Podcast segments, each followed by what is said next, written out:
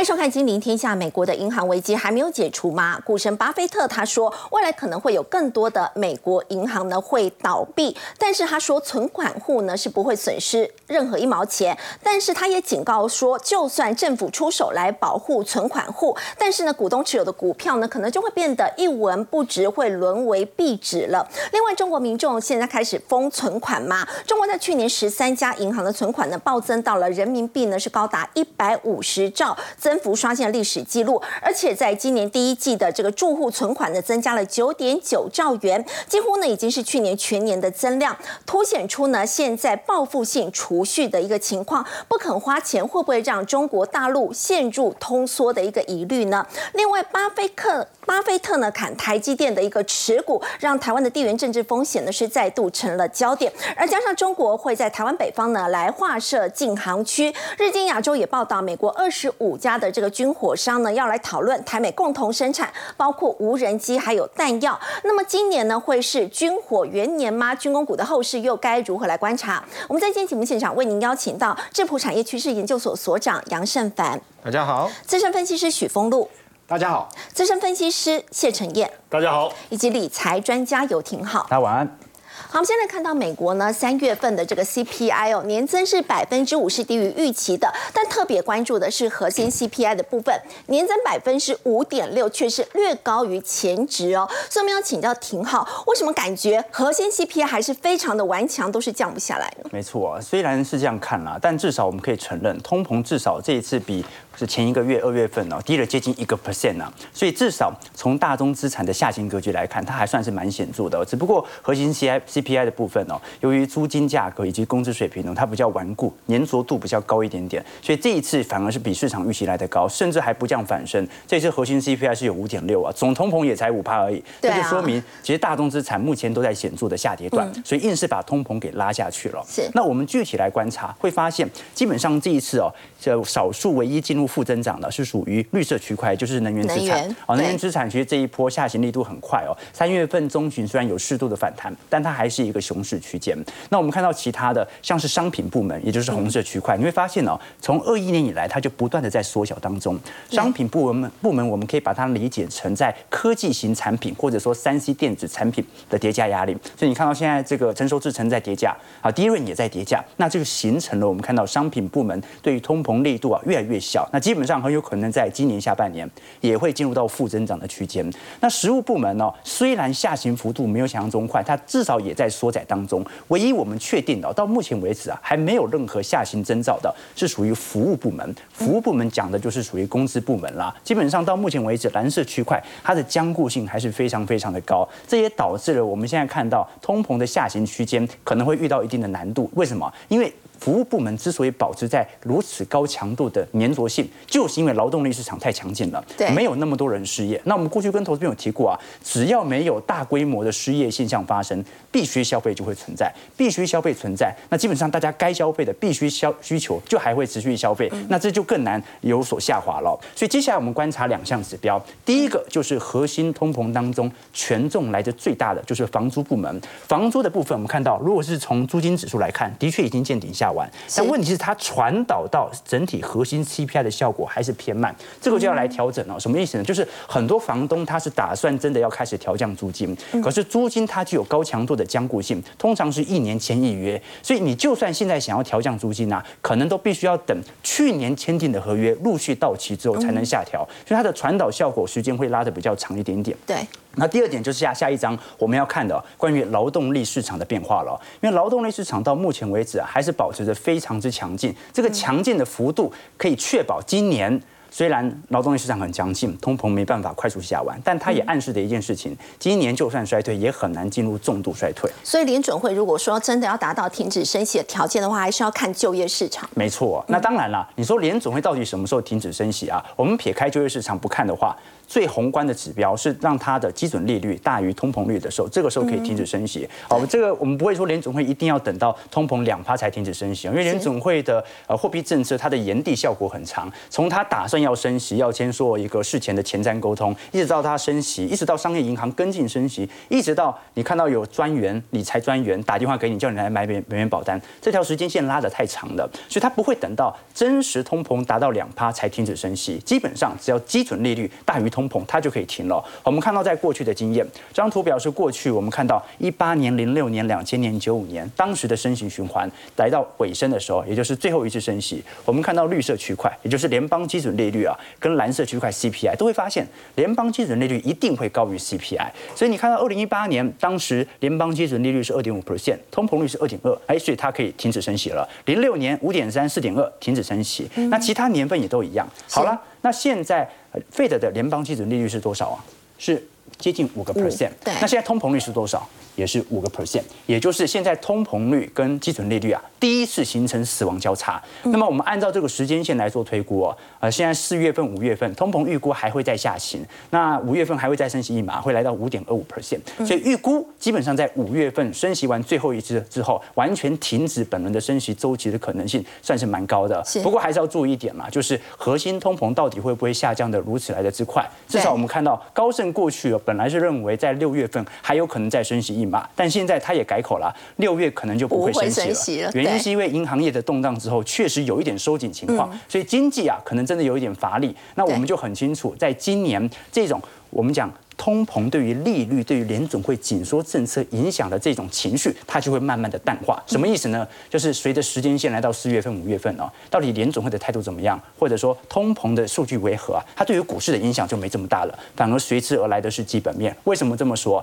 因为它已经快要来到整个升息的终点了。那我们过去也跟投资朋友提到，其实在整个通膨的渐进的过程当中，其实基准利率哦，它是一个非常重要的观察指标。一旦进行死亡交叉之后，我们接下来观察的反而是基基本面的表现，而基本面今年会如何表现，其实就取决于劳动力就业市场了。这也是联总会为什么还肯继续在五月份升息的主要原因，因为太强劲了。我们可以观察到目前的就业紧张哦。如果我们从最近啊，统计处我们讲说，美国统计局所公布的职位空缺数啊，大概是九百九十三万个。那美国的失业人口现在有多少人呢？有五百九十三万。所以你把九百九十三万减掉五百九十三万，中间有四百万份工作是找不到人来做的哦。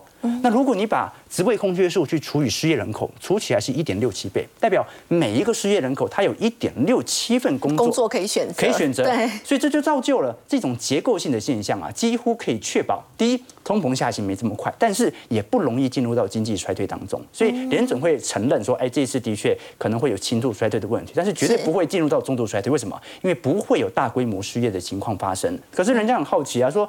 那前几个月不是科技业全部都在裁员吗？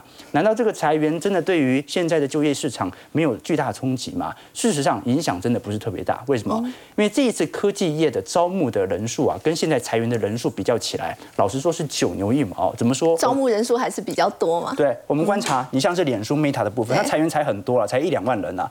一八年它总员工数有三万六千人哦，但是到二二年它已经来到八万七千人了。几乎涨幅有一点四倍啊！那现在才个一万人，其实就是适度的均值回归啊。是，他们观察到 Google 母公司阿巴贝啊，一八年当时有九万九千人哦，到二二年翻了一倍啊，十八万人啊，现在才个一万人。老实说，比例也不是特别大。那你像是微软或者苹果都是哦。那更何况我们都很清楚，这种跨国型企业，其实呃，我们讲说跨国型哦，就好像如果红海宣布要裁个二十万、三十万人，你觉得对台湾就业市场影响真的很大吗？其实不一定。为什么？因为很有可能是裁海外的人士，比如说。大陆，所以这些全球巨头的结构性调整，你会发现哦，整个细股裁员人数总裁员已来到三十到四十万人了。哎，我的职位空缺是九百九十三万啊，你裁个四十万人，真的影响不是特别大。那如果我们继续往下看，各位就会发现哦，其实会议纪要才是导致我们看到所谓美国股市走跌的主要原因。这次的会议纪要有特别提到，就是银行危机的风险是在提高的，所以在今年会出现。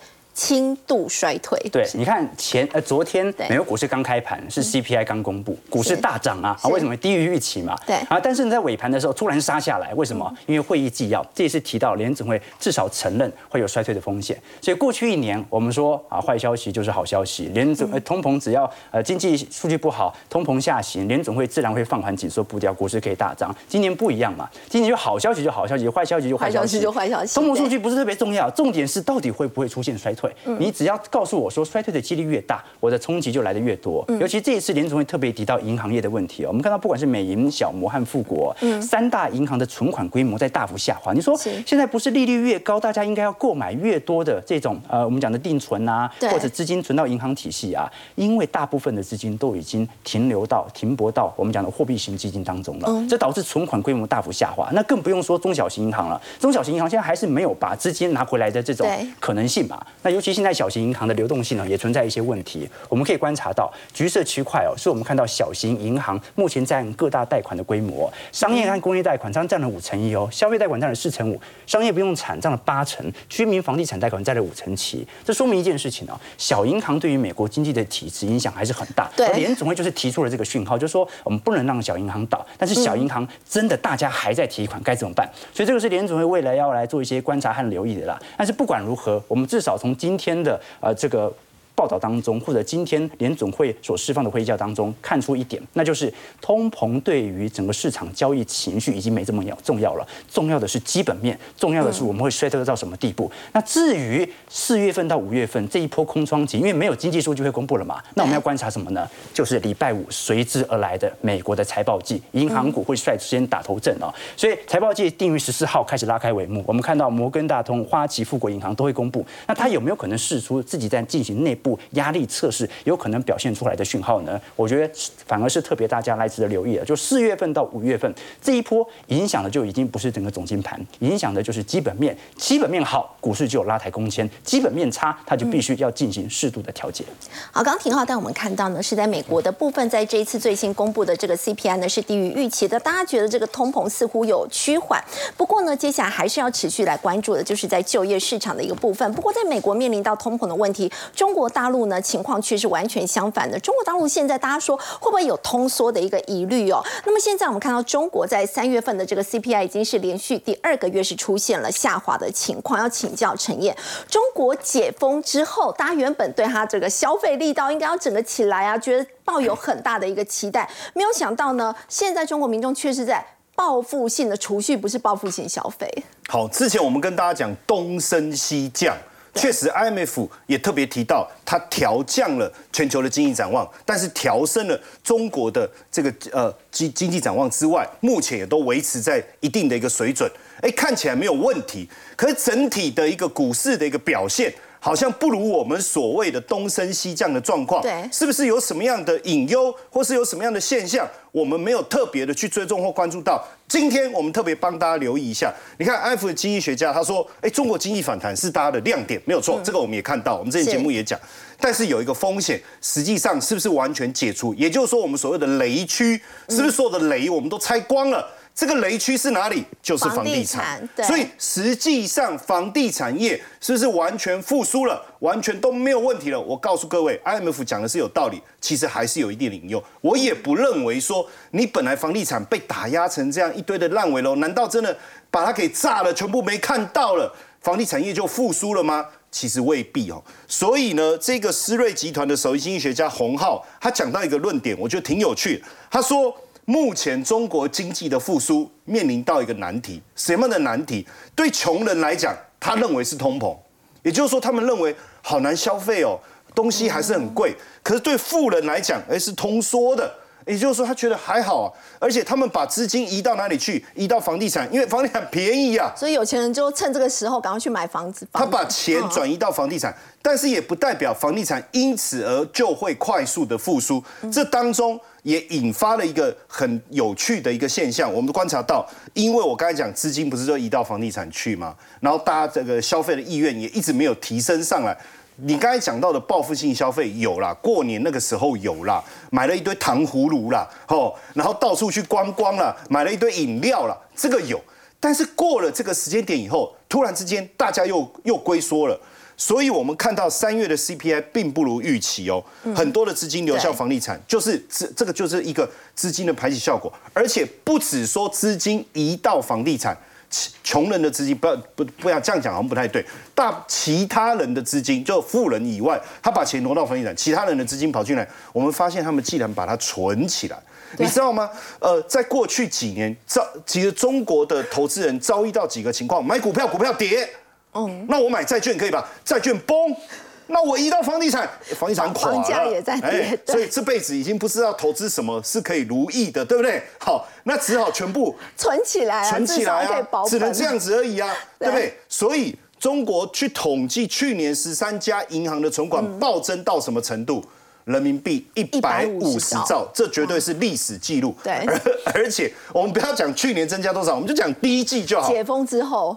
解封以后，哎，狂花钱呐！开玩笑吗？你锁我这么久，我出来我没有哎。大家的那种不安全感是与日俱增，而且甚至我讲一个更难听的，甚至不相信政府能够给未来经济带来什么样一个乐观的结果。所以第一季存款暴增多少？九点九兆，这个叫报复性的储蓄，而且是去年全年一整年的增量，很可怕，很可怕，很可怕哈。那变成是说大家把钱，所以形成了一个现象，这个现象是什么？叫做双降，不是牛排，是 CPI 跟 PPI 全部都大幅度的下滑，而且下滑的情况，我觉得是蛮严重的。为什么？你看哦，这个 PPI 就红色这条线持续性的下滑之外，连六个月出现了负增长。负增长，PPI 就是生产者物价指数，代表连生产者他本身的成本。不断的在下降，为什么没人要跟他进货？是不是？然后我们看到 CPI 蓝色的部分，既然只出现了百分之零点七的增幅，哎，看在通膨的国家或区域的眼中，这是一件多么幸福的事。但是我要提醒大家。通缩其实代表着消费力不彰啊，哦，那钱跑去哪里？跑去储蓄，所以很明显的 M one 跟 M two，我们最喜欢讲 M one 跟 M two，对，因为一旦 M one 跟 A two 出现黄金交叉，代表着股市的一个活水，资金动能就资金动能就起来。对，可是呢，在中国 M one M two 不止死亡交叉，而且它直接就我们所谓的躺平，哦，直接让你看到，而且这个差距越来越大，代表是这这个这个资金。不是死水的问题，它直接瘫在那都完全不动哦。所以谢金河特别提醒大家哈，就是说，哎，如果这这个状况还在持续的发生，或我们讲成增温当中的话，那有没有可能像日本一样？因为大家都缩衣节食嘛，对不对？哦，如呃这个贫穷大作战，如何不花钱？所以中国大陆陈燕，你觉得有可能会步向日本的后尘？当然，在这里我觉得。不太容易哦，这因为他也是说可能会，为什么？因为日本的民族性是往内收的，但是中国的民族性是往外放的，所以未来也许这个报复性的储蓄一旦解发开来。也许有机会做一个转变，但是目前我们还没看到，我还没看到。但是不是有可能成为失落？像日本失落二十年，我认为倒不至于，但是还是要特别小心留意，因为最近我们看到企业界的状况也不明朗，就大家都不消费，你电器什么都不消费。我觉得最直接的冲击确实是电器产业，因为家电的部分，第一个它的业绩在往下。但是材料在增加，对不对？所以变成十二家企业，其实大部分的营运状况都是在亏损。就是我刚才讲多面的夹击，那怎么办？你订单要不要接订单？好不容易解封以后订单来，要不要接？可是我接我我做一笔我赔一笔，我做一笔赔一笔，怎么办？还是要接？那怎么办？不好意思，那只好裁员哈。所以你会发现裁员的状况开始扩大，因为订单接越多，损失越大。好，现在整个这个家电产业。一点六万人失业，年减是百分之十三呐。为了要少赔一点，所以要进入大裁员。这个是没有办法的事情哦，就出现了这样。甚至我们看到还有一些这个公家机关，像湖北这个实验室，他裁了约聘人员，没办法约聘嘛，我裁他好像是最合理的，一裁裁了三百二十六人，省了一千五百万，没有办法缩衣节食。我们看到这个武汉呢，一家医疗这医疗科科技公司，他说：“哎，每个人手机我来看一下，我们这就有内奸呐。”哦，手机哦啊，不给他看的就把他给裁了哈。这这个这个就是这个这个就是一种，这这个也可以当理由，莫须有的罪名，对不对？哈，对不对？你你要开除，要不然你就光明正大嘛。你干嘛讲什么抓内奸？你干干脆就就就抓抓外遇好了，对不对？好，然后呢，因为拒绝嘛，就被他裁员了。那另外一个是更扯啊，因为好不容易在这个时候找到工作，很开心，对不对？还提早报道，人家说。准时就是迟到，他还提早二十分钟，他自己在微博讲哦，他说公司叫他九点到嘛，发了一个 offer 给他，对不对？他八点四十坐在那边等，然后人事哎。拍谁啊？我们发错人了，好，对不起，好，其实我们没有要雇佣你。你看哦，他自己讲哦，他说收到，他说前两天收到 offer，对不对？入职啊，然后就九点上班，八点四十就到，等人事到要给他安排，对不对？你要坐哪里什么？他说，哎，拍谁？我发错 offer 了。所以是真的，好惨，这个什么魔幻是真的很扯，发错 offer 还是老板跟他说，哎哎哎，你就用发错好了，不然我们现在你没事争那么多人怎么办哦？所以上班第一天就被解雇了，就业的情况确实很严峻。我们再来讲北上广深的广东哦，之前我们也跟大家讲说，他一开始喊出了今年八趴，对不对？哦，你 GDP 啊，对，那怎么怎么做到？好，你知道过去其实中国呃。二零一九年，共青团就发起了一个叫青年学子下乡哦。那当然，它可以解决，美其名叫下乡去做一个磨练。实际上，下乡的过程是不是解决了失业率的问题？对。但是它不是一个呃真正结构性或是长久解决失业率的方法。不过最近广东省也在做一件事，就是三十万青年，坦白讲，这三十万我不知道怎么安置他嘛，我们就来下乡。其实。下乡的过程中，当然他的说法是说，因为我们城乡的差距太大，你们年轻人比较有体力嘛，吼，对不对？哦，那就像陈浩，呃，这个廷浩嘛，他比较有体力嘛，啊，我们就把他带去乡下，哦，叫他种田啊，干嘛啦，做基础建设、扛砖块啦，什么，对不对？他穿的这个 New Balance 刚好可以好好的来这个做一点苦力嘛，对不对？哦，可是实际上会不会背后要解决的问题是失业率的问题？哦，但是能不能有效的把经济水平带起来，还有待观察。但是整体来讲，嗯，因为已经很差了，所以要再差，经济要再差的可能性并不大。所以为什么普遍外资对他今年经济展望还是普遍看好？我相信也是这个原因。好，刚才呢，我们看到，相较于美国，大家还在关注通膨的问题呢，在全世界第二大经济体中国大陆，现在却出现了这个报复性储蓄哦，有进入通缩情况这样的一个疑虑。不过，让中国觉得很头痛的，其实还有台海之间的一个关系。中国在这个台湾的北方呢，要来划设这个禁航区哦，而且呢，现在可以看得出来，两岸关系是相当紧张的。日经新闻也报道说，有二十五家美国国防的承包商，他们计划在五月呢要。访问台湾，那么可能美国跟台湾要一起来生产无人机跟弹药，那么就是因为有这样的一个题材，封路这个军工股，我们看到今年会不会是这个军火的一个元年啊？哦，我想今年军工元年应该大家越来越有感受哦，因为今年到现在可以持续创新高，营收也可以创新高的都在哪里？都在军工股。嗯，好，尤其今天你可以看到所有的，只要你有航空题材，你有军工题材，即便是擦边的都能够大涨。那我想，这是资金在往这边快速集中，再加上说，一旦有了军演的题材，再有到像巴菲特卖出台积电理由，居然是说他认为有地缘政治。不过我们仔细去研究，其实真的也不是这个啦，因为买的可能也不是他，是他的团队下去买的。好，那我想回过头来看的话，整体的行情在整个军工大量的上涨过程里面，最近其实最强是在航天的部分、航太的部分。那你可以看到，刚刚呃也有提到。无人机跟弹药，我想无人机应该是主轴啊。我们自己国内本身也要用。全球在现在看到无人机的需求，国内的技术其实在俄乌战争，在乌克兰的战场上面已经有使用过，所以也被认证过。所以我觉得这一块会最快。那再加上说，因为全球解封，波音跟空巴过去这几年啊，因为疫情关系都没有办法有效的这出货他们的飞机，包括像空巴，当时候中国大陆一口气订了两百多台飞机啊。那现在波音它也要去。到美国去去要订，到到中国去要订单，所以这一块是现这一段市场上最喜欢去操作的一部分，而且因为有营收出来，所以我们看今天整体军工股都在往上走的时候，前一段最强的应该大家想到无人机就想到雷虎嘛，但它现在被关紧闭，再加上说营收的数字好像就是还没有有效的生产，那我们说军工的产品它要。提长也延后的时间要变非常长哦，因为我要去制造一个不管是无人机军用的无人机啊，那不是一般那种遥控的无人机啊。好，军用无人机它当然需要时间比较长，那如果要造飞机那更长，那如果要造军舰，那时间当然就更久。所以他们的营收可能都是一段时间大量的一个出来，看什么时候它的专案入账。好，这会有点不一样，先跟大家再说明哦。那我想其实我们看到了现阶段呃的题材在走的话，我们来看今天强势的个股好了。好，今天最强势，我们先看，因为既然讲到无人机嘛，那因为雷虎我们已经提过很多次，我们在讲我们之前有跟大家追踪的。其实提到军工股，要请到封路。其实我们知道，在军工股今年以来一直有这样的一个题材，其实每一档个股其实都已经有走了一个波段了耶。那。接下来在操作上要留意什么？操作上特别留意爆巨量之后，它会先休息整理一到两天。通常只要是强势个股，它爆过巨量之后，它整理一到两天，它会再继续往上创高。抱着一个原则，爆量不要去追当天。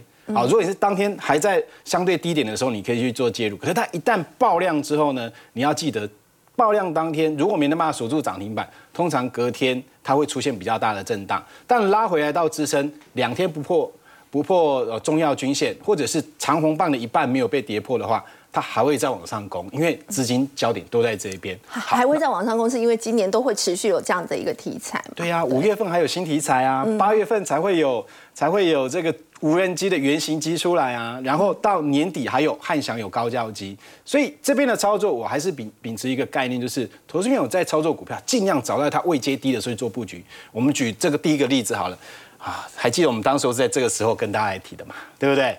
在季线附近位置比较低，可是趋势是长线长线向上。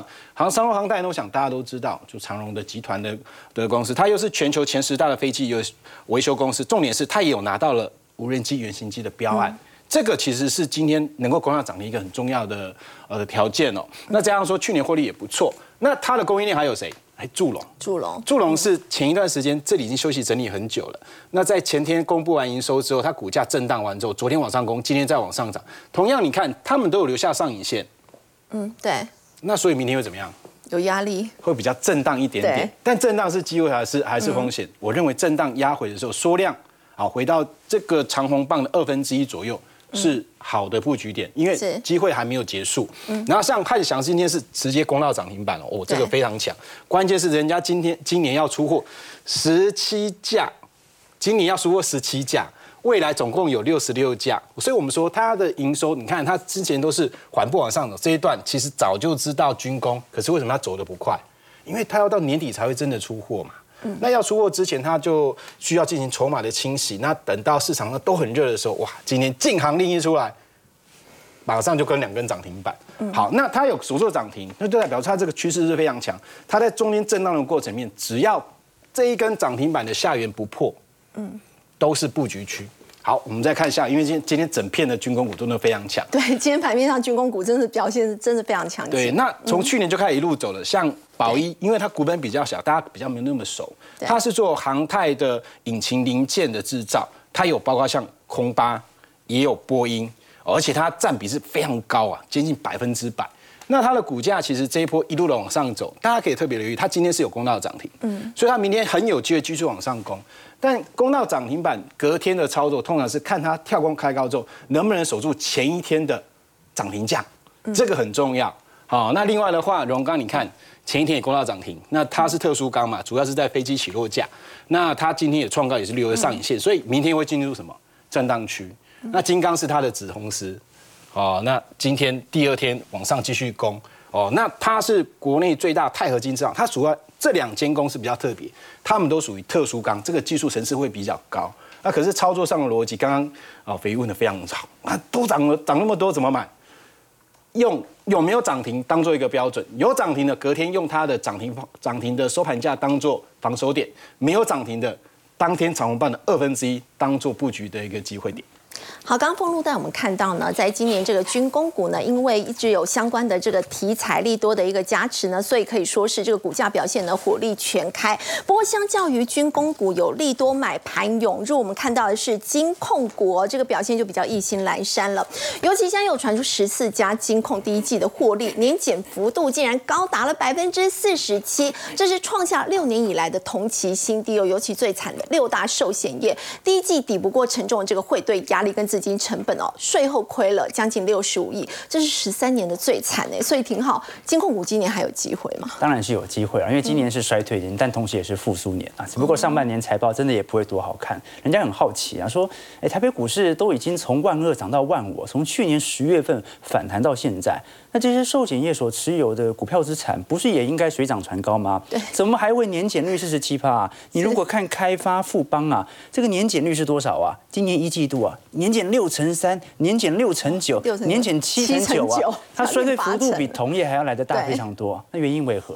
因为寿险业大部分持有的八成以上啊，都是持有债券资产，不是股票资产。所以股票资产涨很多，对它的整体呃其他损益来看，或者说未实现损损益来看，并没有大幅度的拉抬效果。只有债券涨才有用。好了，那美国股市在谈，台北股市在谈，但是债券有谈吗？没有。它利率水平还在高位震荡，而真正利率的反转点可能要在五月份联总会宣布最后一次升息之后，才有可能有大幅度的转变。这就让寿险业到目前为止，今年 Q one 啊，压力仍然是重重的。其实我们看一下十四家金控业的前三月份获利哦，一季度你会发现。表现比较亮丽的，大部分都是属于银行类股或者证券类股哦。我们像是台新金，哎，年增率有一百三十六 percent 哦。兆丰金有七十八 percent，国票金证券股哦，涨这个成长都有四四十九 percent 哦。这说明就连证券业手续费的收入都有开始陆续回归的感觉哦。你像是玉山华南第一和库啊，你要么听到就是关股了，要么就是以银行作为主要营收来源的金控股，要么就是一些证券股，只有这些才能够在今年持续保持在正。成长的区间，那反而我们看到中信旗下有看到呃台湾人寿嘛，开发金底下的中寿，富邦金底下的富邦人寿，国泰金底下的国寿，星光金底下的。这个星光人寿啊，你看整体年减幅啊，甚至星光金是完全亏损的状态，它年减幅是三百六十二 percent 啊。为什么？星光金本身持有大规模的新兴市场公债，那新兴市场债券呢，相对于美国，你看美国国债去年长天期已经跌了三成了，那新兴市场债得跌多少？所以债券的减损，你就会看到对于整体市场的全值影响有多大。但是呢，因为整个台湾的金融结构哦，应该是以国寿和以富邦人寿作为主要权重来源，所以就算这些。多数表现都不错，那这两家表现不好，它就足以把整个金融指数给拉下来了。这个就是压力来的最大的地方。那有没有可能压力会在今年二季度持续呢？我认为几率还是很高的，应该要在三季度比较有机会看到否极泰来。但是下半年呢？没错，但是也就是撑最后一里路了。所以就算过去一段时间曾经有针对这些寿险股来布局的投资朋友啊，再熬一下，再熬一下，也许就过了。我们都很清楚，寿险业哦，它的投资有接近七成是购买海外债券哦。有百分之七十啊，都是以美国债相关债券为主哦。那百分之十五啊，是国内的不动产啊，国内的股票啊，国内的债券型 ETF 啊。那三点一趴是属于现金，所以这么大比例都是债券，它就说明了一件事情，嗯，只有联总会。由升息转为降息或者停止升息，它的资产价格才有可能拉回来。这个是第一件事情。那第二件事情呢？就算未来拉回来，台币如果波动幅度太大的话，也会对于这些寿险公司的冲击会有巨大的影响。原因是因为寿险公司我们都很清楚啊，台湾的储蓄率规模是啊全球名列前茅的，大概就仅次于日本、中国大陆了。我们看到超额储蓄率啊。常年其实都保持在双位数字以上，那美国储蓄率都在这个五趴六趴而已哦，所以基本上是美国的两倍哦。那这种超额储蓄它反映的是什么？你说台湾人有很多人都买债券型 ETF 啊，其实也不太多。那台湾人都把这些钱拿去买什么？买保单。那保单是谁的收入？是寿险业的收入。寿险业对。好，所以这些寿险业他拿到了非常多的台币资产。那他会去购买什么呢？其实台湾市场能够购买的资金不多了，但台湾人赚很多外汇啊，怎么办呢？要去投资海外资产。那问题来了，国内金管会有设定投资海外资产有百分之四十五比例的上限。那刚才是八成都在海外，哎，对。那那多出来的他要怎么往外投呢？所以你看到很多国内的投信，它会发行债券型 ETF，我没办法直接投到国外，那我借由投信所发行，它就不计入这个四十五趴的一个上限，就是去买债券型的 ETF。对，好，那现在问题来了，资产债券减损很明显，这是第一步。第二步是，如果联总会真的由升息转为降息，或者美元提前反应走贬的话，那台币在短期内可能就会有走高的疑虑。是，那台币一旦走高，你有这么多的美元资产换算回台币资产，就会大幅贬值嘛？好，因为这个时候你持有八成都是美元的，美元不值钱了，那这个时候你对于本身的汇率避险冲击来就更大。换回来的话，钱就变少了。对，那问题来了。现在寿险业本身，你看去年年底都开始陆续增持，就代表寿险业本身现金流压力都很大。就是我拿了这么多的台币，但是其实我是没有能力付出你这么多的保单利息的。这个时候压力就会十分的紧绷。那在今年二季度还是有可能会有持续利空的冲击。那一直到今年下半年，也就是整个降息的预期开始产生，债券的涨幅已经超过了汇损所带来你的损失的时候，这个时候才会有比较显著的拉抬作用。所以我个人认为啊，现在基本上就是啊黎明前的黑暗，但是剩下最后一步的黑暗，你要尝试的去走过去。美元指数其实已经有一点见顶的感觉了，但是这一波能不能显著的下弯，就要看一下联总会的利率决策会不会有变动。当然，我们刚才聊到说，现在寿险业表现的很不好，那银行股刚才看到，其实整体 EPS 表现还不错，那是不是应该做多银行股？那反而要小心这些寿险股呢？我反倒不这么认为。为什么？因为我们可以观察到，当时在二零二一年呐，金融股表现来的最为强劲的那段时间，就是由寿险业来进行带动的。寿险业当时我们看到，在二零二一年，当时台积电已经在五六百块震荡不动了。对。但是金控指数，我们看到蓝色线哦，是高速的飞增。这段的飞增就是由寿险股的带动。为什么？因为低低利率加上景气的复苏，它会造就其实寿险业有更多的价差。所以银行股哦，你说现在买可以啦，就是稳稳的赚股息。但是未来转降息，它的利差就会被压缩，银行股就不好过了。但是寿险业哦，它已经在谷底了，基本上只要等到联总会哦，这个。停止升息或者是降息，没错，只要政策转向的那一天，那基本上寿险业就有可能否极泰来，而这个时间线，我认为是越来越接近了。所以反而不用在这个时间点再去看坏寿险股了。没错。好，我们先休息一下，稍后再来关注的是癌症呢，其实已经蝉联四十年，是国内十大死因之首。那么现在呢，癌症是真的会遗传吗？有没有透过基因检测这样的一个方式，可以预先来做预防，甚至是治疗呢？我们先休息一下，稍后来了解。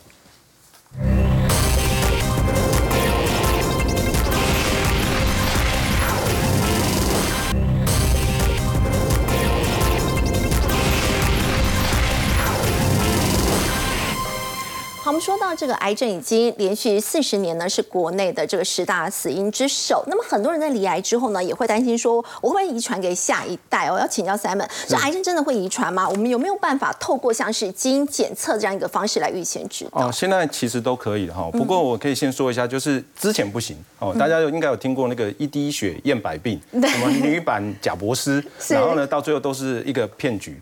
但现在事实上已经真的可以，就是现在的龙头是。是 i n u m i a 它结合了所谓硅体之后呢，它现在可以验到五十种，用从血液里面验到五十种癌症，然后这些癌症呢，其实就是大肠癌啊这些等等的一些大家比较台湾比较容易犯的一些癌症，其实是有的。但呢，它本来这样的结合之后呢，是大发利市。所谓大发利市呢，是达到了八百一十七亿美元的一个市场规模，就是大家说，哎，他要去病了，然后大家就哇疯狂去去投他。结果呢，后来美国、欧盟都说不可以，然后呢，他现在剩三百多亿。所以是以竞争为由，是不是？对，因为它是最大的。是。那如果你所有生产的你都给你自己的去检测，那到最后别人要用你的定序的相关的经典，对，就怕垄断。嗯。所以呢，他就这样就五百亿美元就不见了，哦，市值就不见。可是呢，这象征的一个趋势就是说，除了定序以外，其实在基因检测里面是非常重要的哈。我们可以看一下下一页，好。我们看到就是说，在整个的一个啊基因所谓的定序这边，以前的成本哈，在两千年的时候，大概做一个人，就是大家集合价不菲啊，集合全球之力呢，大概是一亿美元，一亿美元 做一个人，对。可是到了两千零一年的时候，其实大概就剩一万了哦，然后越来越便宜，现在是美元哦，现在已经很便宜了，现在做一个大概是九百四十九美元。哦。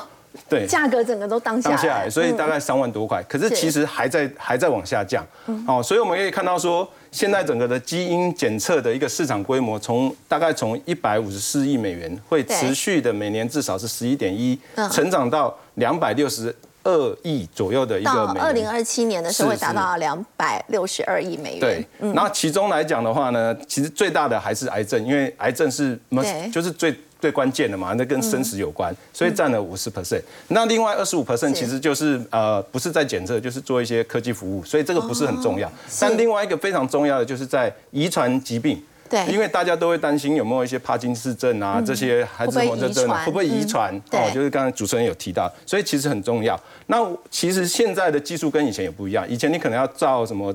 断层啊，照什么呃 X 光等等哈，去确认你的癌细胞，可能确认的时候可能已经第二期、第三期，甚至到晚期。可是现在的血液的技术呢，其实好到就是说，其实你的 DNA 哦会有一些病变，病变以后会形成肿瘤，然后呢，肿瘤这边呢在这边它会死掉，死掉之后呢，其实就跑到你的血液，然后它的它是非常非常微量。所以呢，你要透过血液，现在是有办法先期的了解，甚至你还没到一期，它就有办法去了解了。哦，所以我们可以看到说，未来的整个的一个发展来讲的话呢，其实还是持续的蓬勃发展。那最重要是哪一些的地方是我们可以做的？我们可以来看一下哈。其实第一个是在所谓的一个基因定序，它的门槛如果要跨入的话是比较高吗？哦，非常的高哈，就好像呃半导体哈。哎，是没有，你你你装那个设备啊，其他人要进去也很难，你也只能做代工嘛，哈。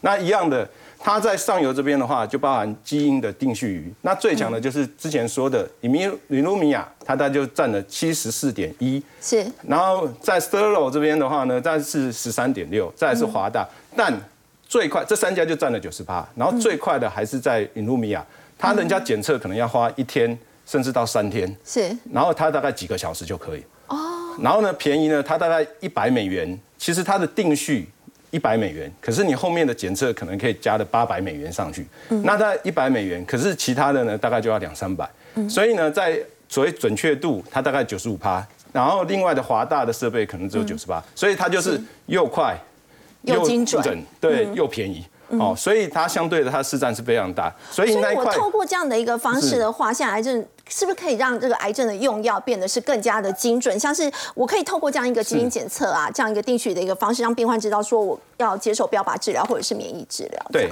所以呢，现在的定的就是说，在主要就是我们提到，就是在基因检测、基因分析这一块。嗯。所以你可以很快的就分出来，你到底是只有淋巴癌，还是淋巴癌跟其他的癌症都有。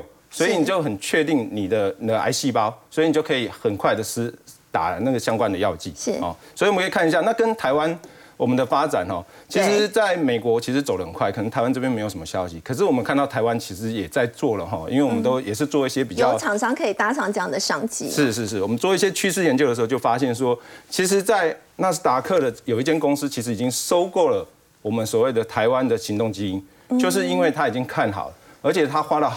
大概七八亿去做一些收购，是，所以我们看得出来说，它其实整个的一个发展是值得我们去看。然后另外的话呢，我们认为未来的话，包含在像啊定序仪还有基因晶片的这个区块，也是未来趋势。主要原因是因为台湾其实有委托哦中央研究院这边去做了二十万个人的一个基因的定序。所以呢，台湾就是等于我们东方人有东方人的一个相关的一些定序基因定序的，所以跟国外又不太一样。所以因为有了这些定序，所以我们包含像一些大疆普生啊，或是华联生技这些，其实都在做相关的一个基因的检测。是。所以未来来讲的话，我们认为说台湾这相关的一些公司，其实也会 follow 整个一个美国的一个相关的一个发展，会越做越好。好，刚刚 Simon 带我们看到呢，台湾厂商现在已经开始掌握这些关键的检测技术，那么未来这个商机呢是非常的大。不过呢，我们稍后也要回来关注，在过去大家提到生技股都会担心没有基本面，公司不赚钱，但其实呢，这个生技业现在已经开始呢进入获利大丰收的一个时代了。我们先休息一下，稍后来了解。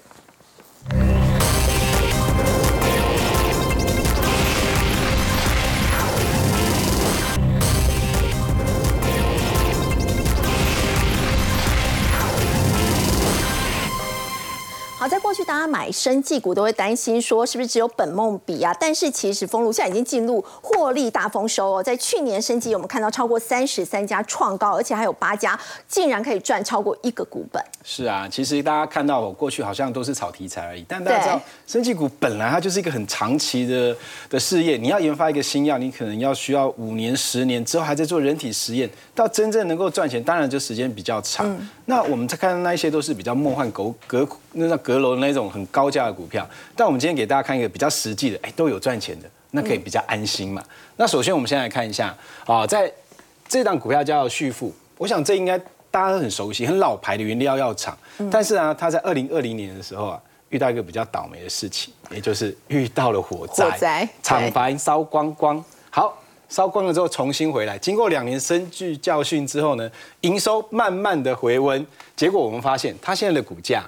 缓步的创新高，哎，啊，在台北股市里面最重要就是产品股票有梦，他的梦就是，哎，我去，我之前火灾，结果保险赔了五亿，去年赔了两亿现金，今年再赔两亿，明年还要再赔一亿，股本只有九亿，光赔的部分其实就已经赚了快要它啊五块钱的的部分哦。那再来看说营收也真的回来了，因为营收一路的往上做增加，今年第一季成回来的的部分大概是有三成，第二季大概可以回到六成到接近七成，到年底啊就是可以产能全开。可是现在全球都缺药啊，那它又有什么样的药？它是全球最大抗癫痫原料药供应链。然后他在独家提供新加坡制药厂旗下阿兹海默症的口服新药，这个是你要有药要销售之前都要申请药证嘛，嗯，这正在申请，再加上说它的火灾过后的营收水准回来，我觉得这个是缓步往上持续创高的。像这种股票应该投资人比较容易切入，你看大家很怕它暴涨，所以是生计者族群里面会比较看好新药的部分。我认为新药当然会不错，但是新药的部分它要么不涨，要么暴涨，嗯，那你操作的。的形态要比较注意到它是不是已经有它要公布要证的时间点的前后，那法人有没有进场，这个很重要。那以旭富来讲，它基本上原料它不太算新药，可是它又有新药的题材，所以这属于多元题材，实际上又有获利，去年赚超过三块钱。那这个价位来讲的话，我觉得回复到它本身过去它大概是一百五十块左右的价位。那再来的话是今天有在公道涨停板的蓝光，这是因为三月营收。暴增创历史新高，它也有抗生素的药证，那还有像跟日日本客户开发的骨松药，这也要开始使用哦。所以我说它这种大涨的部分创新高的，你去去留意，用今天涨停板当做哦最后的一个位置。那再来就是赚最多的嘛，这是股后啦，对，去年赚了超过二十块。那它是做隐形眼镜，但我现在先提醒大家的是，你看到这样形态的个股，它在基线以下的。暂时先用观望为主，它赚很赚钱，但我不推荐布局。可是同样的产品，它也做隐形眼镜，它去年才刚挂牌，它也在季线下，但是啊，它今天有出量去挑战季线。哦，那两个的产品差别在于说，它主要是细水胶。透光哦，透氧率比较高，它是水胶，这个是技术层次相对比较低的。那我想未来的产品转换会从水胶变细水胶，那两个一样是很赚钱，这个也赚一个股本，这赚两个股本。可是股价都在季线下的话，投资人有在操作布局，就留意它什么时候站上季线才是买点。好，我们先休息一下，稍后来关注的则是护国神山台积电哦。在最近呢，我们看到有一些像是高盛溜滑梯式的下修了台积电在下半年的产能利用率，但是魏哲家呢却是又出手来买这家公司的股票，到底要怎么观察？我们先休息一下，稍后来了解。